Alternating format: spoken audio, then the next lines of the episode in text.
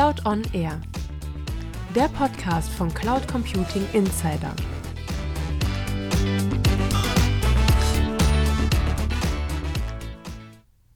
Hallo, liebe Podcast-Freunde und Freundinnen zu einer neuen Folge von Cloud on Air. Mein Name ist Elke Wittmer-Gossner. Ich bin Chefredakteurin von Cloud Computing Insider. Das Thema des Podcasts ist diesmal Cloud-Nutzungsverträge.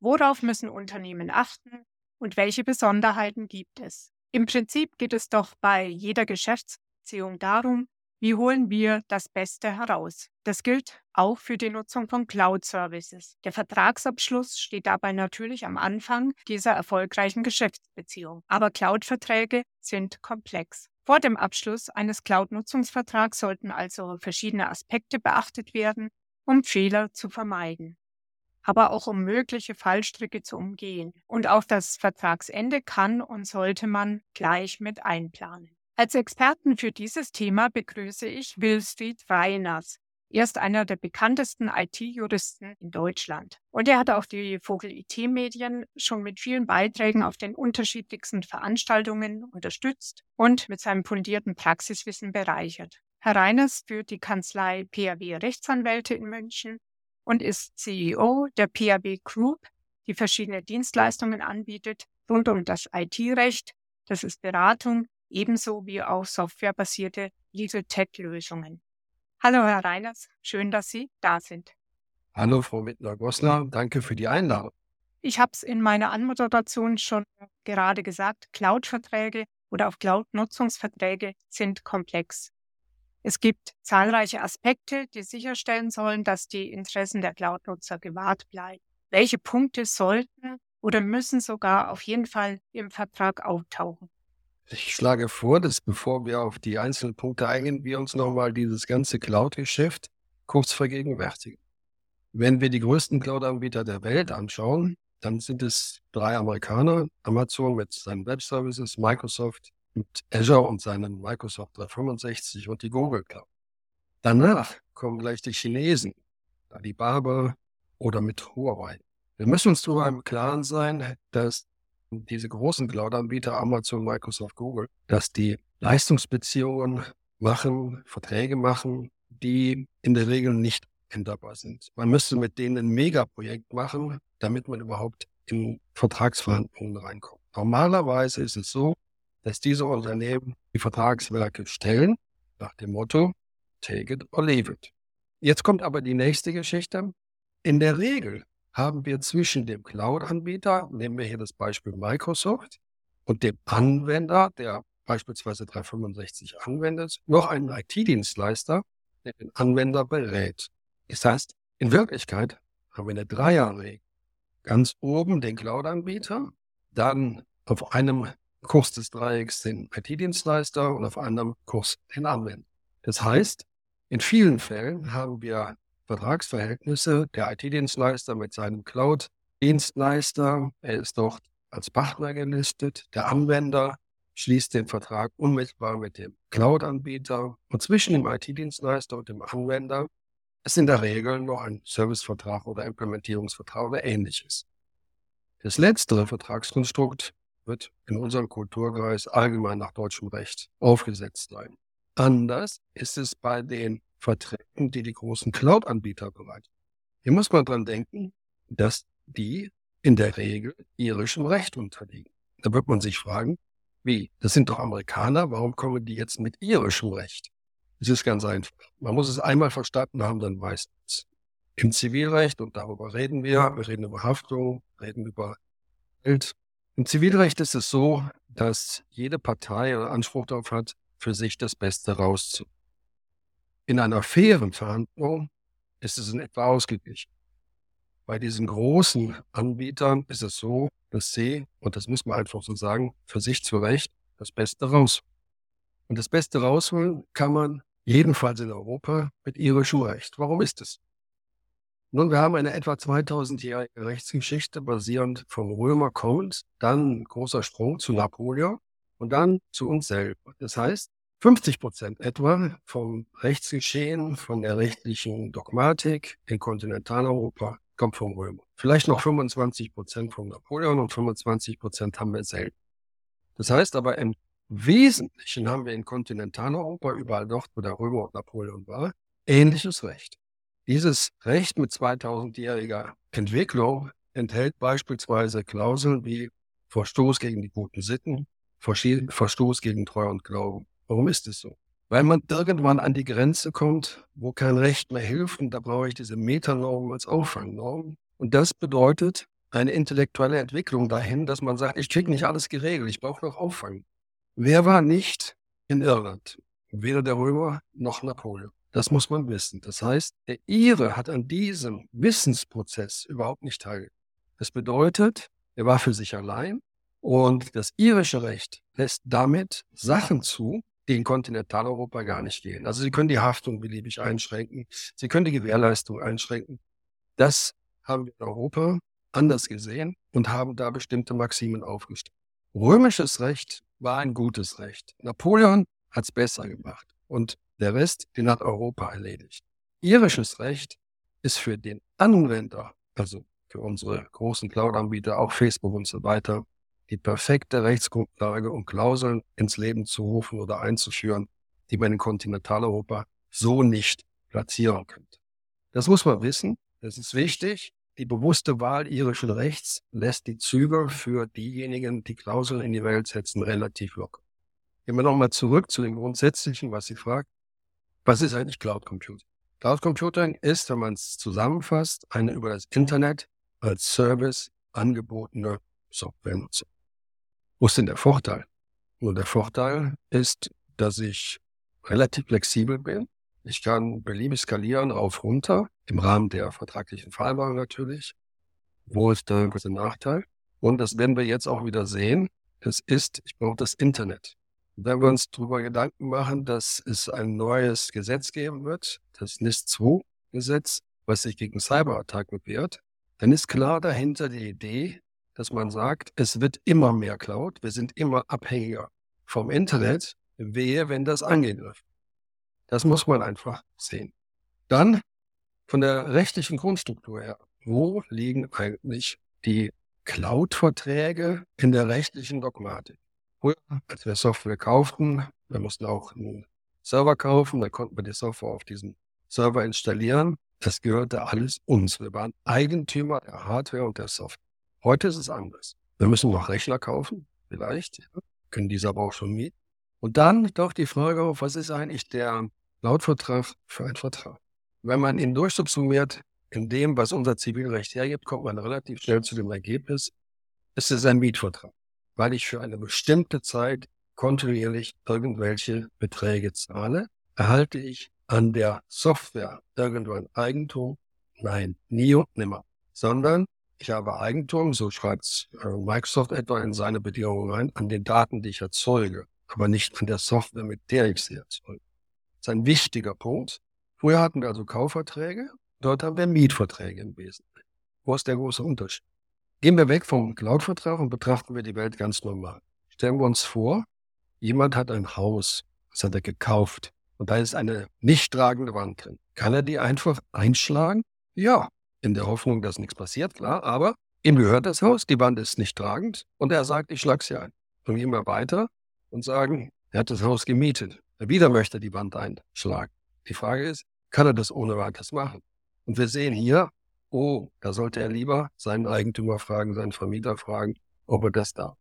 Das heißt, die Rechtsfolgen beim Eigentum und bei der Miete sind unterschiedlich geregelt. Um es ganz einfach zu sagen, der Eigentümer hat mehr Rechte als der Mieter. Das heißt, der Mieter, das sind wir jetzt alle und die Welt läuft ja dahin zu diesen ganzen Geschichten. Denken wir an das Leasingfahrzeug. Das gehört mir auch nicht. Ich bekomme es für eine gewisse Zeit überlassen und dann muss ich es wieder zurückgeben. Das heißt, das Mietthema, ob jetzt Leasing, Miete oder ob die Amerikaner nennen das alles Services, es ist am Ende ein Mietvertrag. Und da muss man wissen, dass eben der Mieter weniger Recht hat als der Eigentümer. Auf die Frage, wie Sie gesagt haben, was sind eigentlich die grundlegenden Dinge und wer, wer schuldet was? Und die einfachste Geschichte ist die, dass man sagt, was verspricht der Cloud-Anbieter an Services, an Leistungen, an Dienst Und wie ist die Gegenleistung? Die Gegenleistung liegt bei mir. Das ist das Bezahlen von Entgelt. So, dann taucht die Frage auf, kriege ich für mein Entgelt zusätzlich einen Support, einen Service? Wenn ich zum Beispiel mit der Software nicht klarkomme, kann ich jemanden fragen. Oder wenn sie nicht funktioniert, was auch passieren kann, gibt es jemanden, der sie behebt, in welchem Zeitfenster. Das sind also Dinge, die geregelt sind. Dann im Zuge von Cloud immer wieder wichtig das Thema Datenschutz und Datensicherheit. Wir hatten schon das Thema Cyber und wir wissen, es gibt immer mehr in diesem Bereich, die dort ihr Halt suchen, neue Geschäftsmodelle entwickeln, über Hacking, was auch immer, versuchen da zu Geld zu kommen. Und auf der anderen Seite haben wir das Thema Datenschutz, was im Umfeld von amerikanischen Cloud-Anbietern, ja, ich würde mal sagen, sehr fleißig diskutiert wurde. Wir hatten zuletzt ähm, jetzt diesen Angemessenheitsbeschluss, der etwas Erleichterung reinbringt, aber wirklich Erleichterung bringt er auch nicht, weil ich darf halt Daten jetzt nach Amerika transferieren, aber vorher muss der restliche Datenschutz he sein. Wo sind hier noch Fragestellungen, die geklärt werden? Ja, das Partizipieren von Cloud-Anbietern an den Daten seiner Nutzer. Microsoft sagt, wir nutzen die Daten unserer Nutzer nicht. Anders das Businessmodell etwa bei Facebook. Die sagen, wir brauchen diese Daten, um daraus einen Zugewinn für die Nutzer machen zu können. Also das muss man sehen. Da ist Datenschutz und Datensicherheit sicherlich ein Thema, was recht hoch gerankt wird. Äh, Sie haben jetzt gerade erwähnt, es ist äh, quasi auf der einen Seite die Services, die geleistet werden, auf der anderen Seite das, was der Mieter in dem Falle quasi bezahlen muss dafür. Es sind viele Punkte, die wir schon angesprochen haben, die geregelt sein müssen, also vor allem eben auch Datensicherheit, Datenschutz, auch für sich wieder ein ja rechtlich kompliziertes Thema.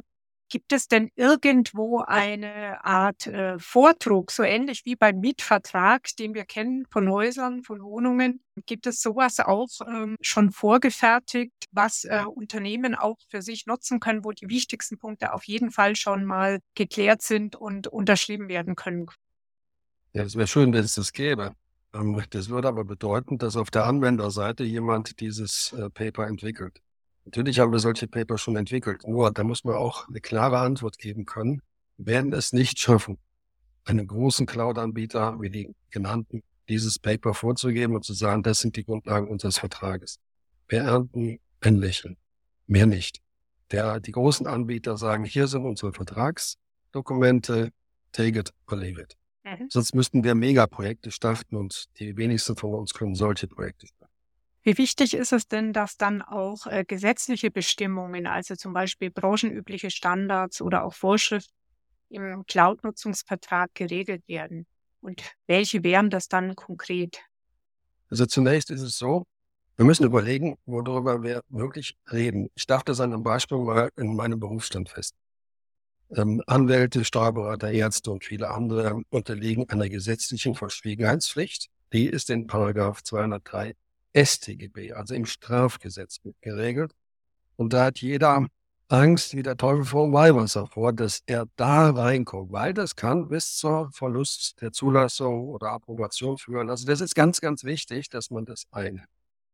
Und die Frage ist, was macht denn ich, wenn ich ein Office 365 oder jetzt Microsoft 365 nutze, mit meinen Berufsvorschriften? Wenn ich wüsste, Microsoft, wer auch immer bei Microsoft als Mitarbeiter oder Mitarbeiterin, könnte das gegebenenfalls lesen.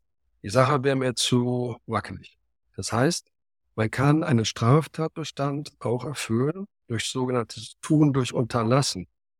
Ich unterlasse es also quasi, mich darum zu kümmern, dass meine Mandanteninformationen geschützt sind. Und damit taucht die Frage auf, was kann man machen? Es gibt einerseits ein, am Beispiel Microsoft, von Microsoft ein Blatt, wo drauf steht, für die Berufsgruppen nach 203 StGB teilen wir hier durch Folgendes mit. Das ist hilfreich, aber für mich als Jurist nicht das Ende der Fahnenstange. Will heißen, ich komme um eine Verschlüsselung nicht herum, wenn ich mit Mandantendaten arbeite. Und das ist jetzt der wichtigste Punkt. Die Prüfung, ob eine Applikation, in dem Fall jetzt 365, für mich zulässig ist, setzt also erstmal voraus, wie kriege ich die für mich zulässig gemacht? Die erste Frage ist, ist sie im Auslieferungszustand in der kleinsten Variante für mich geeignet, um meine beruflichen Anforderungen abzubilden? Die klare Antwort ist nein. Ich muss also durch Technologie die Rechtskonformität herstellen.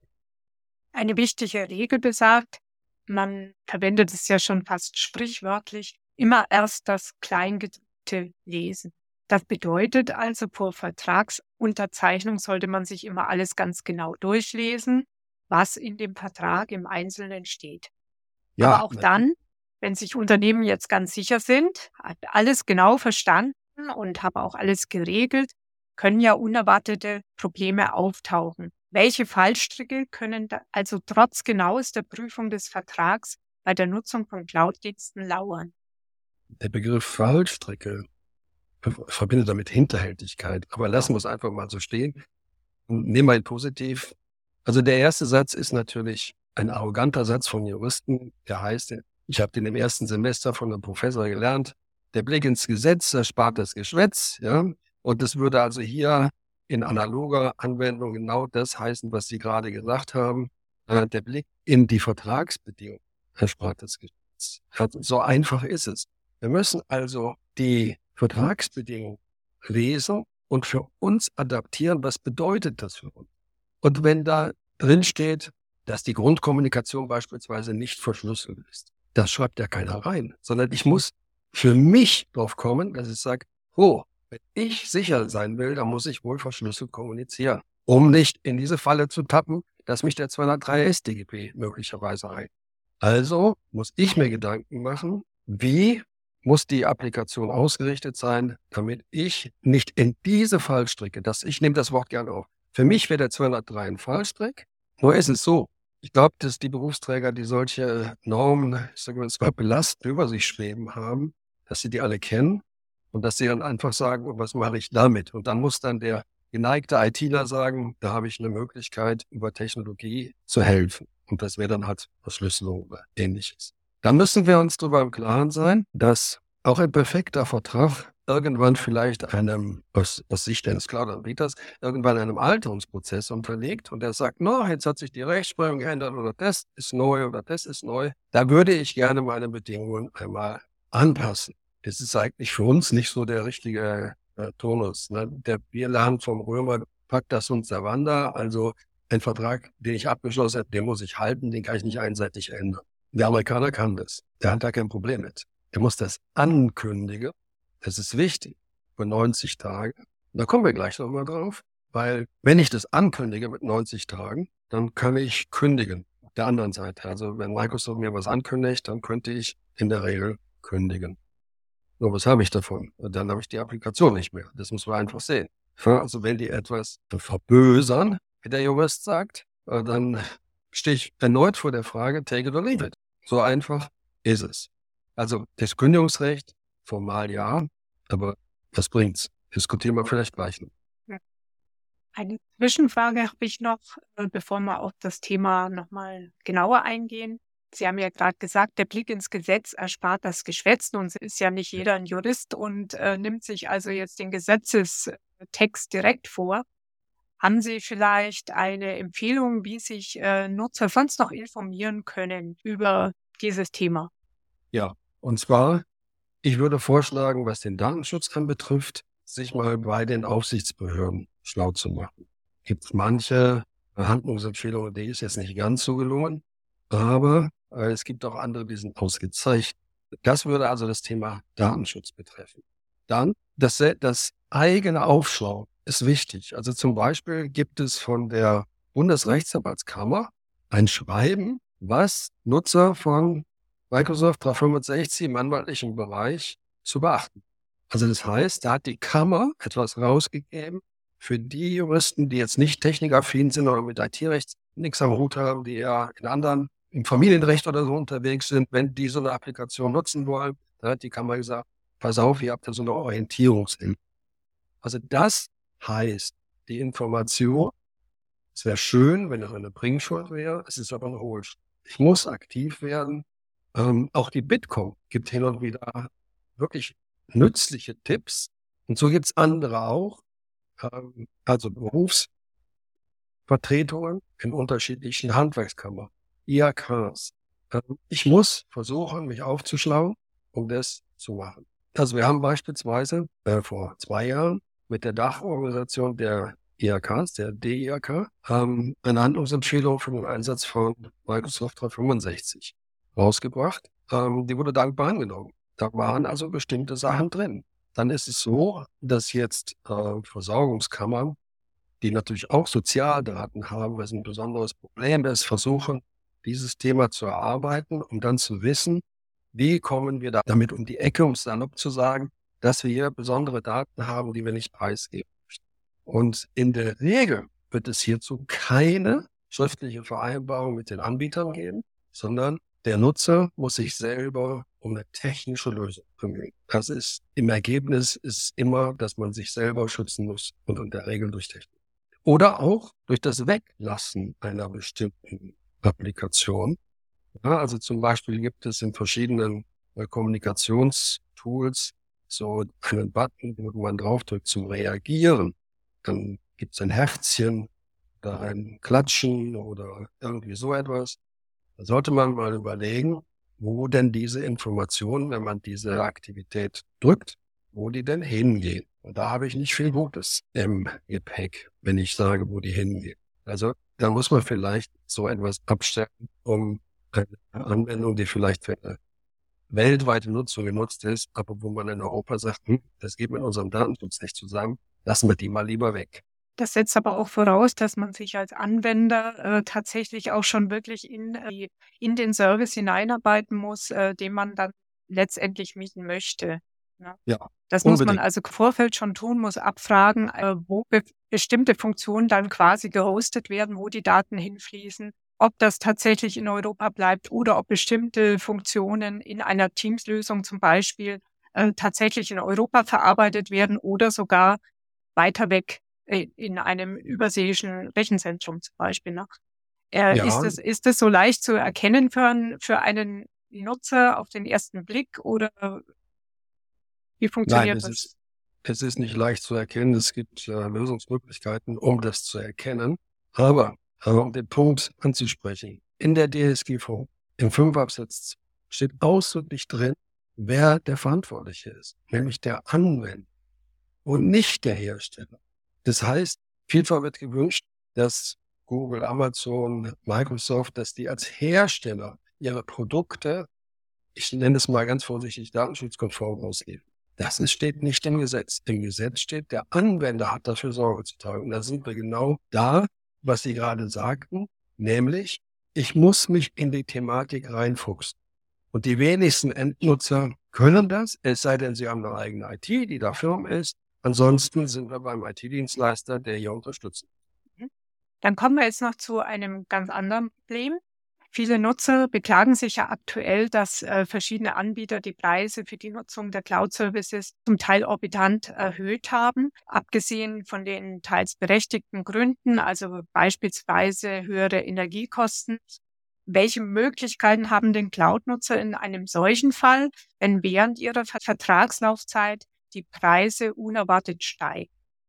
Ist eine vorzeitige Kündigung des Vertrags dann möglich? Also wenn die Preise unerwartet steigen, ist in der Regel eine Kündigung. Eine normale Kündigung. So. Das ist das eine. Wir müssen uns aber eines überlegen. Für mich, also haben Sie völlig recht, es steigen die Preise. Ich höre mir die Argumentation aber auch auf der anderen Seite. Das heißt, wenn jetzt beispielsweise, ich bleibe wieder beim Ausgangsbeispiel bei Microsoft 365, wenn Teams da rausgenommen wird und gesondert zu vergeben, wenn die KI-Anwendungen, die Microsoft für Oktober angekündigt hat, gesondert zu vergüten sind. Da kommt schon was zusammen. Und wie wird das verargumentiert? Jetzt nicht von Microsoft, das habe ich von einer der großen vier WP-Gesellschaften erfahren. Es wird damit verargumentiert, dass im Ergebnis der Anwender einen höheren Nutzen hat und im Ergebnis die Leistung immer noch günstiger ist als die Preiserhöhung. Das heißt, wenn man sagt, du sitzt nicht mehr vor einem leeren Blatt, weil KI dich jetzt unterstützt, dann habe ich nur viel mehr, dass also die 30 Euro oder 20, was auch immer, die ich mehr zahlen muss im Monat für die künstliche Intelligenz, sich nach einer Stunde längst gerechnet hat. So wird das argumentiert. Das heißt, ich sehe auch noch kein Ende der Preiserhöhung, um, wenn ich dieser Argumentation folge. Und die kommt nicht von mir, die kommt von einem der großen WP-Gesellschaften. Die sagen, das rechnet sich allemal. Das ist schon spannend. Also mhm. da, da brauche ich als Microsoft oder Google oder Amazon überhaupt keine Rechtfertigung mehr. Ich kriege die schon seit Jahren. Jetzt kann es aber auch andere Gründe geben, warum Cloud-Nutzer den Vertrag bei ihrem Anbieter kündigen wollen. Sei es, weil vielleicht die Service bei ein, äh, Services bei einem anderen Cloud-Provider günstiger sind oder weil sie andere Services benötigen, als der aktuelle Provider anbieten kann. Äh, wann oder unter welchen Bedingungen können denn Cloud-Nutzungsverträge überhaupt vorzeitig beendet werden? Die vorzeitige Beendigung nennt ja der Normalbürger die außerordentliche Kündigung. Das liegt schon im Wort außerordentlich. Also da liegen die Hürden hoch.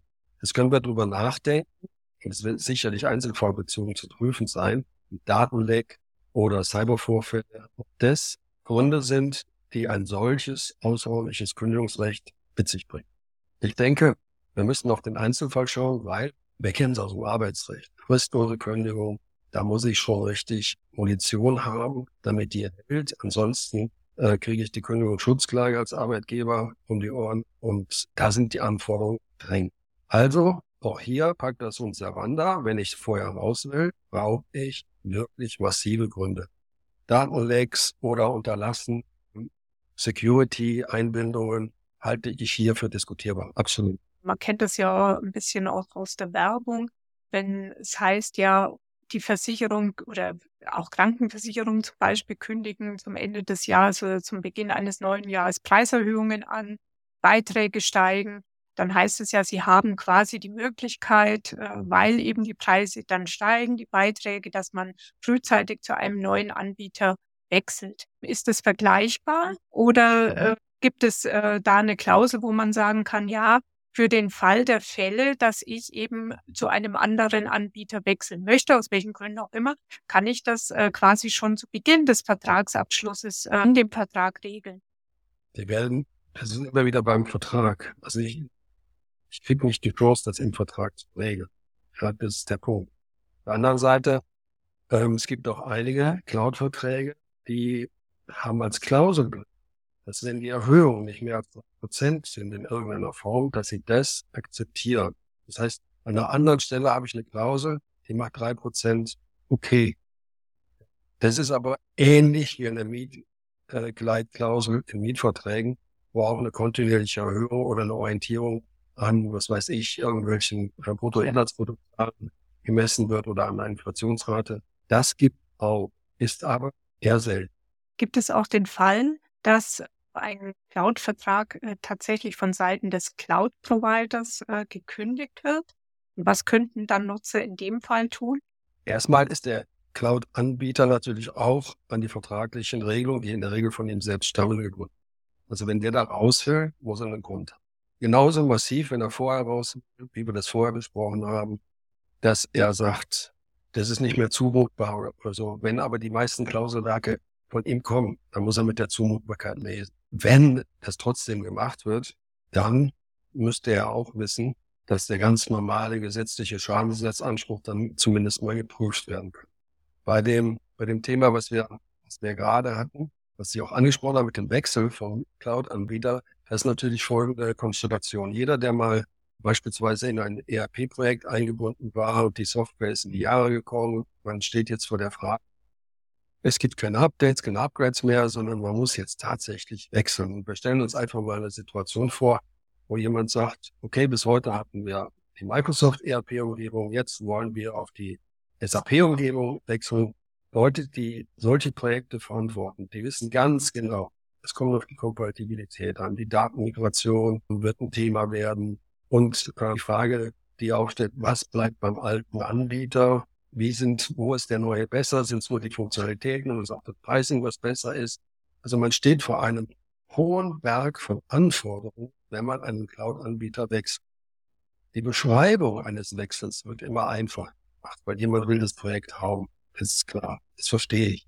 Aber ich bin in so vielen Projekten gewesen im ERP-Umfeld, wo man wieder ein neues ERP-System aufgesetzt hat oder sich von einem alten in ein neues verabschiedet hat. Die Probleme, die damit verbunden sind, sind erheblich. Und das ist wieder so ein Thema, wo man sagt, okay, was hat das für Auswirkungen auf die Gesamtwirtschaftlichkeit dieses Projektes, die in vielen Fällen unterschätzt wird. Jetzt äh, nochmal zurück. Ähm, wir haben erfahren, beide Parteien sind an die Einhaltung des Vertrages gebunden. In dem Fall natürlich auch der Cloud Service Provider. Und in den meisten Fällen funktioniert das ja auch. Das funktioniert gut. Aber wie immer, es gibt ja keine Regel ohne Ausnahme. Daher noch meine letzte Frage. Wer hilft den Cloud-Nutzern, wenn sich ein Anbieter nicht an die Vertragsklauseln hält oder wenn es eben Probleme, wie auch immer, der Vertragserfüllung gibt? An wen können sich Unternehmen dann wenden? Also zunächst ist es so, es gibt sicher in irgendwelchen Umfang Verbraucherzentralen und so etwas, aber in dem Business-Umfeld, wo wir hier unterwegs sind, ähm, sollte man einen Fachanwalt für IT-Recht. Und der sollte eine gewisse Erfahrung in dem Bereich. Und der muss zunächst einmal prüfen, ob er nicht einen Konflikt hat, weil er vielleicht für den Cloud-Anbieter hat. Das muss man einfach sehen. Aber wenn man den dann gefunden hat, dann wird er einfach. Aber ich möchte nochmal, dass wir es eingangs eben besprochen haben, aufzählen. Microsoft nimmt erhebliche Änderungen in seinem Servicevertrag die also für viele Anwender jetzt relevant sind. Die hat Microsoft am 30.9., äh, Entschuldigung, am 30. Juli veröffentlicht und sagt, die Wirkung tritt am 30.9. in Kraft. Das sind die berühmten 90 Tage.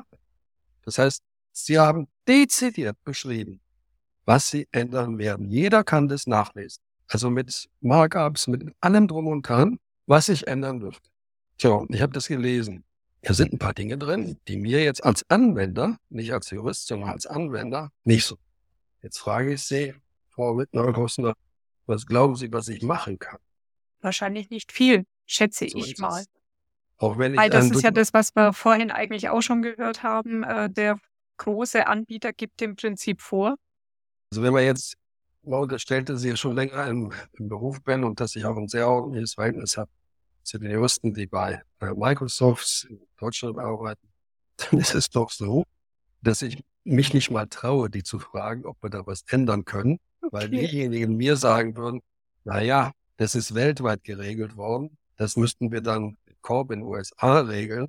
Und die Wahrscheinlichkeit ist, wenn wir denen sagen, der Reiners will da was geändert haben, dass die sagen, da freuen wir uns aber, die ist sehr gering. Und deswegen ist es so, ist es fair genug, das entspricht der amerikanischen Tradition, es 90 Tage vorher anzukündigen, aber es wird eben nachjustiert. Das ist so. Und äh, wenn wir sehen, dass äh, Microsoft durch diese Investition in die KI und so weiter sich dann nochmal neu aufstellt in gewisser Weise, dann kann es, dann muss jeder Jurist sagen, das war klar, dass es zu vertraglichen Veränderungen kommt, wenn ihr solche künstliche Intelligenz in eure Produkte einbaut, dann müsst ihr irgendwas ergänzen. Also das war klar, dass es kommt. Nicht jede Klausel finde ich gut. Aber ähm, aus Anbietersicht muss man sagen, Respekt. Das war tatsächlich schade. Ja, vielen Dank, Herr Reiners, für diesen kurzen, aber trotzdem hilfreichen Exkurs zum Abschluss von Cloud-Nutzungsverträgen. Wer noch über andere Rechtsthemen in der IT lesen möchte, kann dies auf den Seiten der PRB Group tun. Hier finden sich ganz spannende Blogbeiträge eben rund um das Thema Recht in der IT. Den Link dazu habe ich euch in den Show Notes gepostet. Hier findet ihr auch einen Lesetipp zu meiner Plattform Cloud Computing Insider. Da geht es um die besondere Legal Tech Lösung der PRB Group, die ich dort mal vorgestellt habe. Mit der können Unternehmen Microsoft 365 Datenschutz konform nutzen. Ich bedanke mich fürs Zuhören und hoffe, ihr seid wieder dabei bei einer weiteren Folge von Cloud on Air.